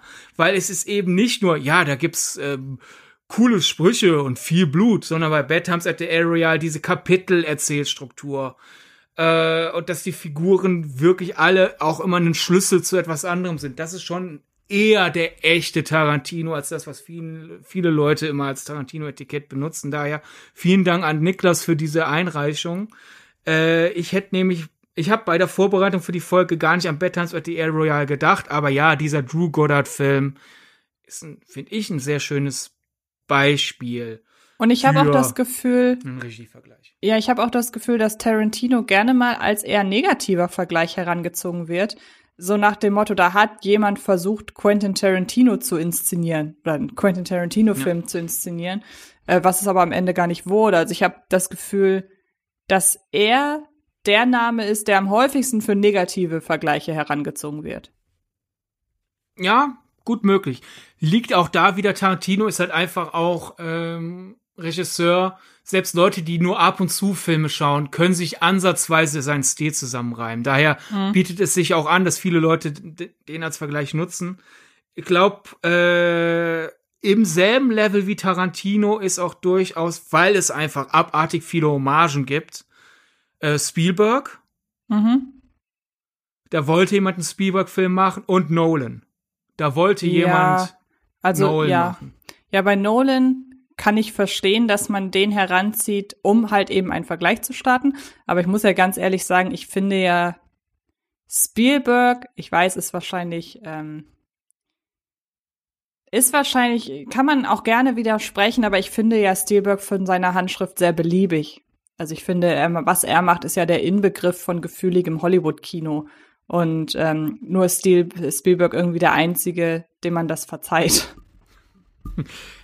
Sehr kontroverses Statement. Würde ich jetzt so eins zu eins nicht unterschreiben. Natürlich gibt es immer wieder Ausnahmen, aber das ist halt das, was ich mit Tarantino ins, äh, nein, nein, nein, mit Spielberg einfach assoziiere. Also wir haben ja auch jede und jeder, wir haben ja auch unsere Assoziation mit, mit, mit Regisseuren und Regisseurinnen. Und das ist halt meine. Ich bin aber auch einfach kein Spielberg-Fan muss ich dazu Man sagen. muss vielleicht aber auch zu deiner Ehrenrettung sagen, dein letzter Spielberg-Film war Fablemans, den du gar nicht mochtest. Ich glaube, wer, äh, würden wir diese Aufzeichnung machen und als letztes hättest du einen Spielberg gesehen, den du mochtest, wäre wär das vielleicht alles ein bisschen sanfter? Ja, ja, weiß ich nicht. Ich habe jetzt vor kurzem noch mal ähm, Ready Player One gesehen. ja, gut, das hilft auch nicht. Nein, zu dem Film stehe ich ja sehr ich guck den Film, wenn ich den Film anfange, fange ich immer mit voller Vorfreude an. Und wenn ich den Film beendet habe, ärgere ich mich immer. Und ich finde halt, dass Ready Player One noch mal mehr dadurch, dass er auf den ersten Blick so ein bisschen anders ist als seine bisherigen Filme, genau dadurch werden hier die negativen Aspekte von, von Spielbergs Schaffen so deutlich, weil er Ready Player One so extrem versucht, letzten Endes dann doch in seine, in seine Schablone zu pressen. Du machst es mir gerade. Also, vielleicht sollten wir mal eine Spielberg-Folge machen, vielleicht auch nicht, keine Ahnung, aber äh, Spielberg hat schon ein bisschen mehr, ein bisschen mehr, Spielberg hat mehr Anerkennung verdient, als du es ihm gerade gibst. Aber wenn du Ready Player One äh, anbringst, ist für mich. Aber ich, aber nur ganz ja. kurz, ich sag ja auch nichts dagegen, dass der Stil scheiße ist. Nein, das, so habe ich das auch nicht verstanden. Das sage ich ja also überhaupt nicht. Aber ich nein, finde, nein. ich finde nur, dass mich nervt es ja immer, wenn Regisseure Dinge machen, die auch andere Regisseure machen, aber die einen werden dafür gefeiert und die anderen werden dafür gescholten. Und Spielberg ist ja auch, das hat er sich einfach durch seine Arbeit, die ja auch Großartiges hervorgebracht hat, und wahrscheinlich auch überwiegend Großartiges hervorgebracht hat. Aber das hat sich ja Spielberg erarbeitet, dass er sehr als unantastbar gilt. Und das finde ich halt doof, weil das macht ja Regisseure auch und die, die Konversation über die Filme der Regisseure macht das ja auch weitestgehend unspannend, wenn man sagt, ähm, das ist ein Spielberg-Film und er hat halt schon für viele Dinge einen Freifahrtschein, die anderen nie hätten, die andere nie hätte. Andere nie hätten. So. Äh, es fing ja an mit, äh, du hast das Gefühl, Spielberg ist nicht so eine wiedererkennbare Handschrift. Da würde ich widersprechen. Beim Punkt, Leute ha haben nicht für immer und ewig für alles unantastbar zu sein. Also mal ganz im Ernst, wer Ready Player war nicht Steven Spielberg, hätte man im Abspann und im Vorspann Steven Spielberg rausgeschnitten und hätte man es irgendwie geschafft, den Film als so, so Überraschungsfilm zu drehen. Ab und zu kommt der Film um die Ecke und niemand wusste, dass er gedreht wurde.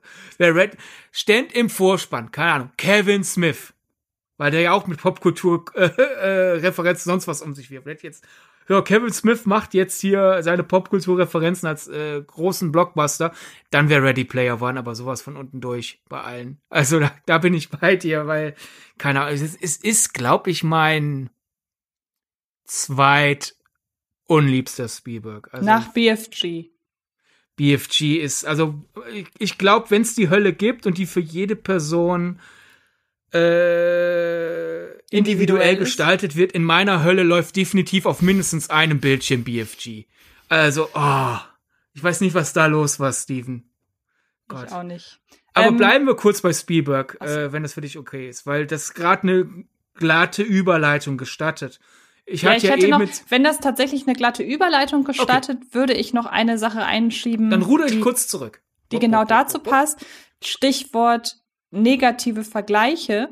Denn ich habe ja, wir haben ja gerade schon gesagt, Tarantino wird gerne als negative Referenz rangezogen, wenn es heißt, oh, da wollte jemand ein, ähm, da wollte jemand einen, einen äh, Dings einen äh, Tarantino-Film machen, hat es aber nicht ganz geschafft und deshalb wird der Name negativ rangezogen auf diese, auf eine negative Weise. Ähm, aber es gibt ja auch noch einen Regisseur, der ja gerne ebenfalls, aber dann doch auf eine leicht abgewandelte Form ähm, als negative Referenz herangezogen wird, nämlich im Sinne von, da ist ein Film so schlecht wie, und das ist Michael Bay. Da heißt es ja auch oft, das ist äh, das, ne? Du weißt, was ich meine. Wir haben viel über Michael Bay gesprochen, schon in einer anderen Ausgabe. Also da kommt die Heranziehung seines Namens, um zu sagen, der Film ist so schlecht wie und der, ne? Muss ich noch mal, nicht nochmal ja, wiederholen. Von, von, Leuten, die, die, äh, keine Ahnung haben. Nein, so es gibt, es gibt ja auch Leute, die, ich nehme da eine andere glatte Überleitung, weil die, die ich gerade wollte, wäre glatter gewesen, aber wir, wir improvisieren jetzt einfach ein bisschen. Nämlich, äh, es gibt ja auch Leute, die durchaus Michael Bay nicht per se verachten. Ich finde ja zum Beispiel Leute, die alles von Michael Bay super finden, sind mir suspekt. Alle Leute, ja. Leute, die alles von Michael Bay mies finden, sind mir auch suspekt, weil ich finde Michael Bay trotz sehr stark erkennbarer Handschrift ist er qualitativ sehr schwankend und daher finde ich es viel interessanter, wenn Leute das erkennen, so Motto, die Filme sehen alle irgendwie gleich aus, aber manche davon sind gut und manche davon sind schlecht. Das ist ein geschärfter Blick, das äh, finde ich viel interessanter als äh, alles in eine Chose. Aber die Leute, die entweder Michael Bay super finden oder kennen, dass Michael Bay super sein kann, ab und zu auch absolut überhaupt nicht super ist, da gibt's ja einen Film, der gerne als der Michael Bayigste Film, der nicht von Michael Bay beschrieben wird. So, der Michael, der sozusagen der heilige Gral der Michael Bay Vergleiche. Con Air von Simon West. Oder? Ja, äh, kann ich verstehen. Ich würde sogar noch einen weiteren Regisseur dazu packen, mit dem der gerne verglichen wird, wo ich aber überhaupt nicht mit konform gehe.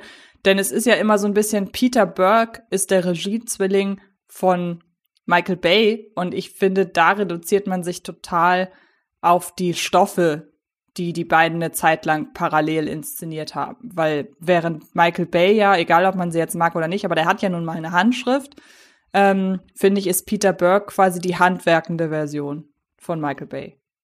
Ja, ich meine, durch Sachen wie äh, Battleship, das war definitiv Peter Burkes Versuch, eine Michael Bay-Karriere zu starten. Und danach kamen also diese patriotisch angehauchten Sachen, womit wir halt bei einem typischen Vorwurf gegenüber Michael Bay sind und dennoch macht's auch Krach und Bumm. Also ich sehe, wo der Vergleich herkommt, äh, dass Peter Burke und Michael Bay quasi, keine Ahnung, äh, bei der Geburt getrennte Zwillinge sind oder sowas. Aber ich finde, dann wurde äh, Michael Bay interessanter sozialisiert als Peter Burke. Ja, also ich würde äh, einem, einem Film wie Boston würde ich jetzt nicht anmerken, dass Peter Burke den gemacht hat. Hätte Michael Bay einen Film wie Boston gemacht, wäre ich davon gehe ich davon aus, dass ich das erkannt hätte. Ja. Aber Con Air, äh, ja, der fühlt sich sowas von, von nach, nach Michael Bay an. Äh, man kann natürlich den Vergleich ziehen. Ich meine, wir sind jetzt dann in den 90ern. Das war ja die Zeit, als äh, Michael Bay noch durchweg von Jerry Bruckheimer produziert wurde. Con Air ist auch eine Bruckheimer Produktion. Es gibt ja auch durchaus auch, obwohl ja Produzenten und Produzentinnen ja gar nicht, jedenfalls wenn alles glatt läuft an, einem Filmset, gar nicht die Kamera schwingen, gibt's ja doch durchaus sogenannte Hands-on-ProduzentInnen und da merkt man dann einen produzierenden eine produzierenden Handschrift und Bruckheimer ist durchaus jemand, wo man auch sagen kann, man erkennt, es ist eine Bruckheimer Produktion. Aber selbst in der Welt der 90er Jahre Bruckheimer Produktion, wo der Bruckheimer Stempel noch mal was stärker drauf war, äh, gibt's keinen Film, der so stark wie Michael Bay wirkt. Und ich glaube, das ist vielleicht auch ein Erkläransatz, wie es passieren konnte. Da, da war wahrscheinlich wirklich einfach äh, es stand in der Luft diese Michael Bay Sachen am Erfolg. Simon West ist ein Action-Regisseur, der aber jetzt keine wiedererkennbare Handschrift hat. Jill Bruckheimer leitet ihn so ein bisschen in die eine Richtung, dann vielleicht auch noch die Absicht, komm, wir machen das so. Aber ja, also wer Con er nie gesehen hat und gesagt bekommt, äh, das ist ein Michael Bay-Film, selbst wenn er nicht von Michael Bay ist, wird definitiv nicht enttäuscht, würde ich sagen. Ja, genau. Aber ich war ja vorhin bei Spielberg, weil äh, wie, wie ist ja schon etabliert, eine der überreiztesten Vergleiche und auch eine der überreiztesten, äh, eines der überreiztesten äh, Vorbilder für eine Hommage. Äh, Zack and Miri make a Pony war, Kevin Smith will endlich mal einen Erfolg wie Judd Apatow und verstellt sich in Judd Apatow Richtung. Dann gibt's aber auch einen Film, ein Regisseur, der Spielberg verehrt, Jetzt darf er dann auch noch mit Spielberg zusammenarbeiten und was nutzt, wofür nutzt er das Geld und die Gelegenheit? Er macht sein gro seine große Spielberg-Hommage. Super 8 von J.J. Abrams ist sowas von durch und durch Steven Spielberg. Warum ist somit schon erklärt, äh, die, es war die Absicht da, es waren alle gegebenen Möglichkeiten da und ich würde auch sagen, hier ist es gelungen. Äh, es fühlt sich an wie ein äh, 80er Jahre Spielberg mit dem Kindheitswunder und der hereinbrechenden Gefahr. Man sieht auch die Spurenelemente der J.J. Abrams äh, Bildästhetik. Also J.J. Abrams braucht benutzt ein paar Lichtbrechungen mehr, als es ein Spielberg machen würde. Aber ja, das ist quasi die die die ähm, weniger frustrierte Version einer Zack Miri Sache. Nicht, ah, ich mach das jetzt, weil ich will endlich auch mal Erfolg haben, sondern es ist, wow, ich arbeite mit meinem Idol zusammen, jetzt kann ich dann auch, dann mache ich das doch, indem ich jetzt meinem Idol ein Denkmal setze, indem ich einen Film mache, genauso wie er. Und ich find's sympathisch, ich mag Super 8. Das ist ja, ja auch so ein Film, ich habe das Gefühl, der Konsens, wie Super 8 rezipiert wird, wechselt sich alle drei Jahre. Und ich glaube, momentan sind wir in einer Phase, wo es wo man nicht dafür auf der Straße zusammengeprügelt wird, dass man Super 8 gut findet. Also nutze ich diese Zeit. Und ich sage nochmal, Super 8 ist ein schöner Film. Und auch ein Paradebeispiel für jemand inszeniert wie jemand anderes. Ja, und er schlägt ja aktuell auch voll in die Nostalgiekerbe. Ich glaube, deshalb ist man ihm gegenüber gerade etwas wohlgesonnen. Ich mag den aber auch. Mhm. Ähm, ich habe jetzt noch zwei Beispiele. Eins davon ist viel durch die Presse gegangen, habe ich viel in Reviews und so weiter gelesen. Und eins davon ist mir tatsächlich so beim Durchsehen meiner Sammlung aufgefallen und ähm, hätte ich, wäre ich nicht nochmal durch meine Filmsammlung gegangen, dann wäre ich da nicht drauf gekommen. Aber da habe ich auch noch eine interessante Assoziation gehabt. Du darfst jetzt sagen, ob du das offensichtliche oder das nicht so offensichtliche willst. Nimm doch erstmal das Offensichtliche, damit die Leute länger dranbleiben für das Nicht-Offensichtliche. genau. Und zwar hat man ja bei The Batman sehr oft David Fincher als Vergleich einfach herangezogen. Und ähm, in Wirklichkeit ist er ja von Matt Reeves, der unter anderem die letzten beiden Filme der Planet der Affen-Trilogie, also der neuen, inszeniert hat. Und da geht man ja sehr viel über die auf dem auf der einen Seite natürlich sehr, auf der einen Seite sehr dominanten Thriller-Thematik, aber natürlich auch sehr stark über die Handschrift. Also man kann ja schon sagen, dass äh, Gotham, das in The Batman gezeigt wird, das ist von dem, vom Abfuck-Niveau, würde ich sagen, ist das schon sehr nah dran an der Welt, wie sie in Sieben beispielsweise gezeigt wird. Und wenn man jetzt dann auch noch zum Beispiel ähm, Gone als Referenz heranzieht auf der Plot-Ebene, Stichwort Medien und wie Medien genutzt werden zur Manipulation und so weiter, könnte man auch da noch einen Vergleich ziehen. Aber ich habe auch aufgrund einzelner Gewaltdarstellung in The Batman natürlich viel von dem David Fincher-Vergleich auch gelesen und ich kann ihn voll verstehen. Es war auch meine erste Assoziation.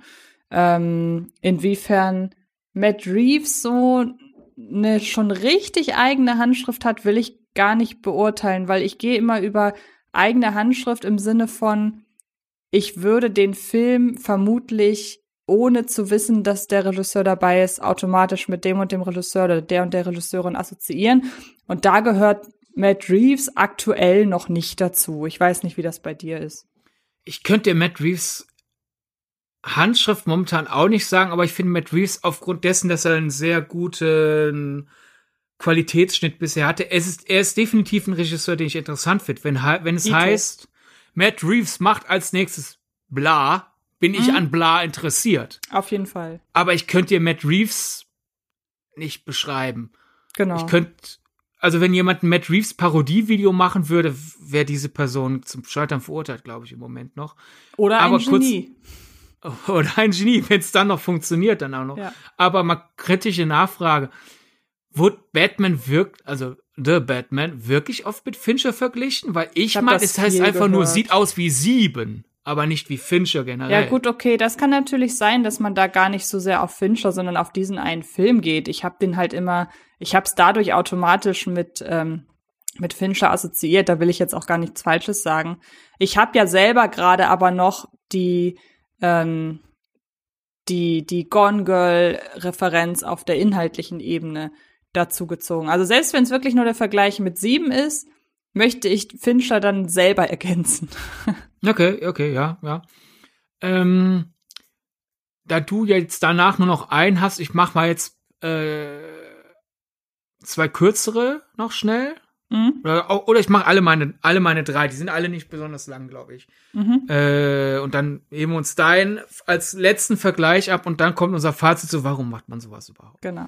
Ähm, nämlich einmal, ich glaube, relativ schnell erklärend, sowohl auf der Ebene, wieso ziehen wir selber als Publikum das, den Vergleich, als auch wie, kaum, wie kam es überhaupt dahin? Äh, nämlich nahezu alles von äh, Noah Baumbach äh, fühlt sich an wie Woody Allen.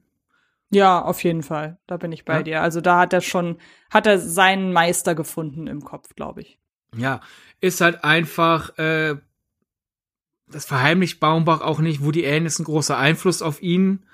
Äh, das ist halt diese neu neurotische New Yorker intellektuellen Humorschiene und weil er auch Geschichten erzählt, die ein Woody Allen erzählen würde. Meine, Baumbach hat seinen eigenen Ton gefunden, er hat seine eigene Art gefunden, das zu modulieren, aber man merkt die, die Inspiration des Woody Allen intensiv und ich würde sagen, Marriage Story fällt ab Marriage Story wird's geht's so ein bisschen aus der Richtung raus, weil auch Marriage Story theoretisch, wenn man sich nur den Plot durchliest, hätten Woody Allen Film sein können. Woody Allen erzählt von der Scheidung ist jetzt kein Konzept, das einem das Hirn rauspustet, aber ich finde, da ist diese Woody Allenness, die frühere Baumbach Filme hatten, schon stark rausgefiltert. Ja, vor allen Dingen nimmt man dann auch noch weißes Rauschen dazu. Den hätte ja ein Woody Allen niemals gemacht. Ja. Aber Prä-Marriage Story definitiv Baumbach, Woody Allen. Marriage Story ist dann sozusagen die Tür raus aus seinem Woody Genau. Allen-Stil. Dann äh, halt ähnliche Erklärgeschichten, äh, nämlich es ist halt auch eine Inspiration. Wir selber sollen das denken. Äh, ziemlich zügig, äh, vor allem, ich glaube, du kennst die Filme leider nicht, also können, können wir da eh keine große Diskussion zu starten. Ist was Doc, fühlt sich an, als hätte äh, Howard Hawks einen Looney Tunes Film gemacht, ist Peter Bogdanovich. Paper Moon fühlt sich an wie ein, wie äh, Frank Capras es geschah in einer Nacht, auch Peter Bogdanovich. Bogdanovich liebt halt Old Hollywood und hat gerne mal Hommagen gemacht und daher ich soll das denken. Ja, das ist nicht aus Versehen. Äh, Habe ich meine eigene Handschrift verlernt und es ist so ein Film bei rausgekommen. Es ist, ich liebe diese Filme. Ihr kennt die nicht. Ich gebe euch jetzt einen Grund, Bock da haben, die zu gucken, nämlich meinen eigenen Film mache und danach seid ihr angefixt. Die Art Film ist das, äh, funktioniert auch super. Schaut euch äh, das alles bitte an. Und äh, als letztes äh, Charade von Stanley Donen fühlt sich an wie einer der leichten Hitchcock-Filme. Was ja gern mal vergessen wird in, in horroraffinen Ebenen. Klar, Hitchcock, Me Meister der Suspense, Terrorregisseur, aber der macht ja nicht nur Horror. Äh, Was heißt macht? Genau, er machte ja nicht nur Horror. Und macht auch mal Filme, die auch spannend, machte auch mal Filme, die auch spannend sind, aber auch viel Vergnügen in ihnen sind. Und dieser Hitchcock kommt in Charade rüber und Stanley Doan ist auch ein Regisseur, der äh, gern mal ein bisschen so nach links und rechts geguckt hat, so was, was, oh, XY hat das gemacht, ah, gute Idee, sowas in der Richtung mache ich auch. Sehr fähiger Regisseur, aber auch sehr anpassungsfähig und Charade von 1963. Also würde ich sagen, da, da ist es weniger die Peter Bogdanovich Hommage-Sache, als als eher, oh, momentan ist es so diese Art an kompetente Leute äh, sind in einem äh, in einem Plot voller Intrigen und Überraschungen, der aber trotzdem Spaß macht und locker leicht ist und äh, dennoch spannend, weil man wissen will, was ist die nächste Wendung. Ja, jetzt habe ich mir selber Bock gemacht, so einen Film zu inszenieren. Und so kommt Charade bei, bei zustande. Äh, als Hitchcock Light kann man halt heutzutage schwerer bringen, den Vergleich, weil halt, ich glaube, wenn ich auf die Straße gehe und sag Leuten, sag zu jemandem, willst du äh, einen Film gucken, der sich anfühlt wie Hitchcock? Und ich setze dieser Person dann Charade vor, wird die sagen, hä, da wurden doch gar nicht 100 da wurden doch gar nicht 100 Messerstiche in jemanden Nacken reingepackt. Das ist doch kein Hitchcock. Äh, aber für Leute, die Hitchcock insgesamt im Blick haben, kann man, glaube ich, den Vergleich bringen. Und was jetzt bin ich auf deinen überraschenden Vergleich gespannt. Ja, wie gesagt, das wäre jetzt, ist auf gar keinen Fall irgendwas gewesen, was mir halt automatisch eingefallen ist. Aber als ich so durch meine Sammlung geschaut habe, ist mein Blick auf einen Film gestoßen, der mich dann irgendwie doch angesprungen hat in meinem Vergleich. Und zwar Cajillionaire. Den hast du gesehen, ne? Äh, was war das noch mal? Der Titel sagt mir was, aber ich habe gerade den Film dazu nicht. Ähm, das ist der Film über diese Familie, der das Wasser so gesehen bis zum Hals steht und äh, die deshalb ihren Unterhalt durch kleine Gaunereien verdient. Ja, also das ja. ist, also das war jetzt ist jetzt gar nicht so, dass die halt äh, große Betrügereien begehen, sondern die man folgt in dem Film den Alltag dieser dieser Familie bestehend aus Mutter, Vater und äh, und Tochter und schaut dabei zu, wie sie halt wirklich kleine Vergehen begehen, aber dadurch halt eben ja ihre Miete bezahlen können. Also sowas wie sie klauen wahllos Briefe und Päckchen aus der aus der ähm, Poststation, aber halt auch nicht alle, sondern immer nur so zwei, drei. Ähm, oder was machen sie in dem Film noch? Ich überlege gerade. Äh, sie, sie ergaunern sich irgendwie von großzügigen Leuten durch Fake-Geschichten, kleine Geldbeträge, solche Sachen. Und ich finde die Idee des Films sehr sympathisch. Ähm, aber es gab immer etwas, was mich an dem Film gestört hat. Und dann habe ich mal so überlegt, dass das eine Sache ist, die mich vor allen Dingen an den Film eines bestimmten Regisseurs ähm, stört, wirklich Regie geführt und das Drehbuch geschrieben hat Miranda July. Dann haben wir hier nämlich auch noch mal eine Regisseurin drin. Ähm, und die hat im Vorfeld halt vor allen Dingen Sachen gemacht, die mir gar nichts sagen. Du kannst mir ja gleich mal sagen, ob du irgendwas in die äh, von von ihr kennst. Ähm, zum, Beispiel, zum Beispiel ich und du und alle, die wir kennen. Sagt dir der was? Titel sagt mir was, aber ähnlich wie bei Cajillionaire Während du Kajilin jetzt zusammengefasst hast, kamen mir wieder alle äh, ganze Erinnerungen hoch. Ich werde jetzt mal kurz einfach mir die Plotangabe durchschielen. Mach das mal. Ansonsten hat sie noch Fu The Future gemacht. Ist jetzt auch kein besonders aussagekräftiger äh, Filmtitel und ansonsten vorwiegend Kurzfilme. Und bei ihrem Film, also bei Kajillionaire, musste ich sehr an Jim Jarmusch denken.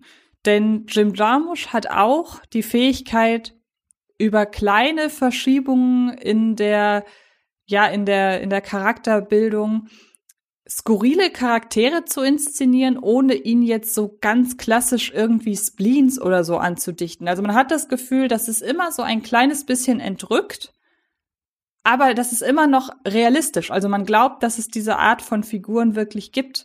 Und ähm, hinzu kommt halt seine Vorliebe dafür, diese Leute einfach in ihrem Alltag zu beobachten.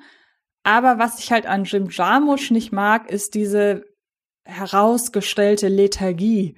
Und ich habe seine habe das Gefühl, Jim Jarmusch Jim Jarmuschs Filme kommen halt nie aus dem Quark. Und genau dieses Gefühl habe ich bei Cajillionaire auch. Ich habe eine per se interessante Figurenansammlung. Ich habe einen per se eigentlich spannenden Alltag aber es geht einfach nicht voran. Und auch wenn Cajillionaire immerhin am Ende so ein Payoff wäre jetzt zu viel, aber es läuft zumindest am Ende her so halb, am Ende so halbwegs auf irgendwas hinaus. Ähm, sitze ich davor und langweile mich zu Tode, obwohl das, was gezeigt wird, eigentlich spannend ist. Jetzt mal ausgenommen Paterson, weil Paterson hat ja wirklich das, äh, die Intention, einfach Langeweile abzubilden. Aber ist natürlich sehr schade, wenn ich jetzt als letztes noch so eine negative Assoziation hier irgendwie bringe. Aber das war so eine Sache, wie gesagt, die lag für mich überhaupt nicht auf der Hand. Aber jetzt, je länger ich drüber nachgedacht habe, desto mehr stimmt das aus meiner Warte, zumindest was meine, ähm, was meine ja, Perspektive einfach angeht. Ich wäre nie drauf gekommen, aber ich sehe deine Herleitung. Also es ist ein, ich würde ihn nicht unterschreiben, respektiere den Vergleich, aber äh, kann auch, also ähm, Me and You and Everyone We Know, ich kenne den, der ist sogar super. Äh, der ist, äh, das ist aber halt, äh, glaube ich, kann schnell mal äh, mit anderen Filmen durcheinander gebracht werden im Kopf, weil das halt sehr viele Subplots sind, die nebeneinander herlaufen und dann ab und zu sich kreuzen. Also, also diese Ensemble-Film-Sache, die ja eine Zeit lang sehr populär war. Ich glaube, wenn man halt mir sagt, hier, das ist der, der auf so einer äh, damals auch noch sehr klar als äh, HD-Digitalkamera erkennbaren HD-Digitalkamera gedrehte Film aus der Ecke, äh, wäre ich eher drauf kommen. Der, der hat halt noch so diesen, diesen frühen 2000er Digital-Look. Sehr schöner Film, aber da sieht man auch so, wo dann halt Regienamen als äh, Zusammenfassung eines Films dann an ihre Grenze stoßen. Manchmal muss man eben doch das Genre oder die Erzählweise oder sogar den Look benutzen. Aber ja, warum macht man sowas? Warum sagt man, der Film fühlt sich an wie ein Michael Bay-Film, auch wenn er nicht von Michael Bay ist? Ich glaube, kann man sehr kompakt zusammenfassen wenn man einen guten Vergleich findet und natürlich mit einer Person spricht, die diesen Vergleich verstehen kann, weil die Referenzpunkte ähnlich sind wie, wie bei einem selbst, gibt es uns die Möglichkeit, einen Film sehr kurz, sehr akkurat wiederzugeben. Denn ich gehe jetzt einfach mal zurück zu Con Air. Nicolas Cage ist ein äh, äh, ist ein äh, Mann, der aus dem Gefängnis entlassen wird äh, nach langer Zeit. Er, er hatte einen schlechten Justiz, justizialen Beratung bekommen und deswegen war er viel länger im Knast, als er verdient hätte. Und jetzt endlich kommt er in die Freiheit und kann seine Tochter und seine Frau endlich wiedersehen.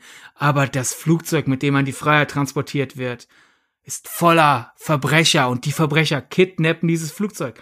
Das kann alles werden. Das kann so ein Videotheken-Trash-Film werden. Das kann ein Streaming 0815-Film werden, wo das einzig interessante Nicolas Cage Schauspiel ist. Das kann so ein Psycho-Action-Drama werden, weil dieser, dieser arme Veteran, der in den Knast ging, obwohl er doch nur Notwehr betrieben hat, um seine Frau und sich zu schützen.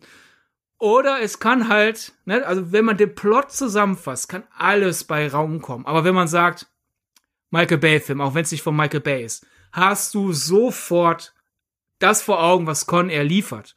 Und so geht's halt auch bei allem anderen. Der Plot kann natürlich erst recht bei narrativen Filmen wichtig werden, aber bevor man den Film gesehen hat, eine Plotangabe finde ich, äh, bei Filmen, die ich noch nicht kenne, die Plotangabe, was, was bringt die mir? Ich kann mir da doch kein Bild von machen. Das kann doch alles werden. Wenn du mir aber sagst, äh, Ne? Vollblüter fühlt sich an ein bisschen wie so ein Jorgos Lantimos-Film. Ah, okay, jetzt habe ich eine Erwartungshaltung. Jetzt weiß ich, welche Tonalität mich erwartet. Und das ist dann, finde ich, viel effektiver, um Erwartung und Neugier zu setzen, als halt einfach die Plotangabe runterzulassen. Ja, generell ist es natürlich immer einfach, Vergleiche zu ziehen. Je genauer die sind, desto mehr ordnet man ja die Erwartungshaltung irgendwo ein und desto mehr hat man aufgrund der Erwartungshaltung auch die, läuft man Gefahr, enttäuscht zu werden. Ähm, man kann ja in manchen Fällen sogar noch weitergehen und sagen, er fühlt sich an, als hätte, da haben wir ja bei Barb in Star gesagt, als hätten Phil Lord, nee, als hätte äh, Kenny Ortega ein Skript von Paul Feig inszeniert. Und wenn man da sogar noch da diese diese Gemeinschaft, diesen Gemeinschaftsvergleich gehen kann, dann ist es ja umso, dann ist es ja noch klarer. Also ich habe überhaupt nichts gegen solche Vergleiche. Wie gesagt, ich glaube, jeder Mensch mag mag es, wenn wir ähm, jeder Mensch mag es, Dinge einzuordnen. Und das ist ja auch dieses Problem mit Genres, dass man immer versucht, alles in Genres zu pressen, ähm, beziehungsweise, was heißt Problem? Es ist ja so gesehen gar kein Problem. Aber wir mögen es, Filme in Genres zu pressen, wir mögen es, Filme in Etiketten aufzudrucken und ja, warum sollte man das nicht auch machen, wenn man da die Möglichkeit hat, Namen für zu wählen? Also ich finde das völlig in Ordnung und es hat allein vom Thema her einen Podcast getragen. ihr könnt uns ja gern sagen, macht ihr auch sowas? Habt ihr Leuten schon mal Filme beschrieben, als, äh, als hätte XY dies und das gemacht? Oder war das alles für euch vollkommen fremd und vor allem, wie macht, was macht das mit eurer Erwartungshaltung? Also wer, führt das vielleicht zur Enttäuschung? Also seid ihr da eher die Tino Hahn-Rechnung? Ja, ich habe bei Sisu jetzt was wie John Wick erwartet. Ist jetzt nicht ein Regievergleich, aber seid natürlich ein Filmvergleich. Also wenn ihr versprochen bekommt, äh, das ist ein Film so ähnlich wie ein Martin Scorsese, erwartet ihr dann automatisch die Qualität oder versteht ihr einfach, ah, okay, ungefähr die Bildsprache, ungefähr die Tonalität, ungefähr die Art an Dialogen. Äh, sozusagen, ist so etwas für euch hilfreich oder seid ihr eher äh, diejenigen, die sich dann aufs Glatteis führen lassen und äh, ja, werfen noch die Plattfrage an? Also findet ihr zum Beispiel, äh, neulich wurden die ersten drei Bilder vom nächsten Jorgos Lantimos-Film äh, veröffentlicht. Ich weiß noch nicht, worum es in dem Film geht. Mir reicht es zu wissen, Jorgos Lantimos macht einen Film, Emma Stone ist wieder dabei, Neugier ist da. Funktioniert das für euch oder seid ihr jemand? Ja, aber worum geht es? Ich will nur die Plotangabe vorher lesen. Dann weiß ich erst, ob es mich interessiert. Äh, welches Etikett dürft ihr euch sozusagen anhaften? Gerne uns auf Twitter oder Instagram verraten. Wir sind außerdem bei Letterboxd. Dort ist das mit den Kommentaren mein theoretisch möglich, aber ich glaube nicht ganz so ergiebig. Bei Letterboxd geht ihr eher für die Listen, wenn ihr nochmal nachlesen wollt. So Sidney hat doch vorhin irgendeinen Film genannt von, von Peter Bogdanovich. Welcher war das? Auf Letterbox könnt ihr es nachlesen. Und wir sind außerdem auf Patreon. Genau, denn das, was wir hier machen, hat vielleicht den ein oder anderen Unterstützer oder die ein oder anderen die ein oder andere Unterstützerin verdient, aber das dürft ihr da draußen ja selber entscheiden, denn wenn ihr das findet, dann würden wir uns sehr, sehr freuen, wenn ihr uns bei Patreon unterstützt. Alle Infos dazu findet ihr in der Podcast-Beschreibung. Und äh, die Nutznießer dessen, was man, oder nein, nochmal neu. die Nutznießer. Ja, Entschuldigung, das wird dann rausgeschnitten. Ähm, und wer uns wirklich unterstützen möchte, hat die Vorteile. Unter anderem kommende Podcast-Folgen oder die Themen kommender Podcast-Folgen mitzuentscheiden oder bekommt auch Zusatzfolgen, die jetzt nicht so ausschweifend und lang und komplex, wenn man es so nennen möchte, sind wie die Folge heute, aber wer so ein bisschen mehr auch einfach ja, so ein bisschen Gelaber klingt so negativ, aber einfach so ein bisschen Geplänkel zwischen uns hören möchte, auch immer unter einem Thema, aber trotzdem insgesamt einfach ein bisschen, vielleicht uns auch noch ein bisschen mehr kennenlernen möchte, der kann das vielleicht über die Sonderfolgen tun. Ja. Genau. Deren Themen ihr mitbestimmen könnt. Gen genau, generell so Themenvorschläge hören wir uns immer gern an. Bei Patreon gibt es aber die Möglichkeit, einfach nur zu sagen, gebt mir Bonusfolgen, reicht mir, oder wer ein bisschen mehr übrig hat am Ende des Monats, und auch willens ist, mehr zu geben, kann dann auch über den Inhalt dieser Pod Sonderfolgen mitbestimmen. Und unsere erste Patreon-Bonus-Folge dreht sich zum Beispiel über unsere liebsten Kinobesuche während unserer Filmgedacht Podcast-Pause. Genau. Da könnt ihr und, dann reinhören. Genau. Und unsere erst, unsere nächste richtige Folge, wir haben es am Anfang schon gesagt, ist eine Analyse, Kritik, Interpretation, was auch immer von Bose Afraid. Der ist somit eure Hausaufgabe. Würden uns freuen, wenn ihr euch den Film anschaut. Ob ihr euch freut, nachdem ihr den Film angeschaut habt, ist basierend auf dem US-Konsens äh, eher ein Münzwurf. ja, stimmt. Aber komm, macht es. Äh, äh, äh, wer schmeißt euch ins kalte Wasser? Es ist auf jeden Fall eine interessante Erfahrung. Auf jeden Fall. In diesem Sinne, vielen Dank, dass wir diesen Podcast heute gemacht haben. Und dann hören wir uns da draußen in zwei Wochen wieder oder halt schon früher, je nachdem, ob ihr uns bei Patreon unterstützt. Und macht es gut. Viel Spaß beim Bo is Afraid gucken und bis bald. Das war Filmgedacht mit Antje Wessels und Sidney Schering. Filmgedacht kann Film gelauscht werden und zwar auf allen gängigen Podcast-Plattformen.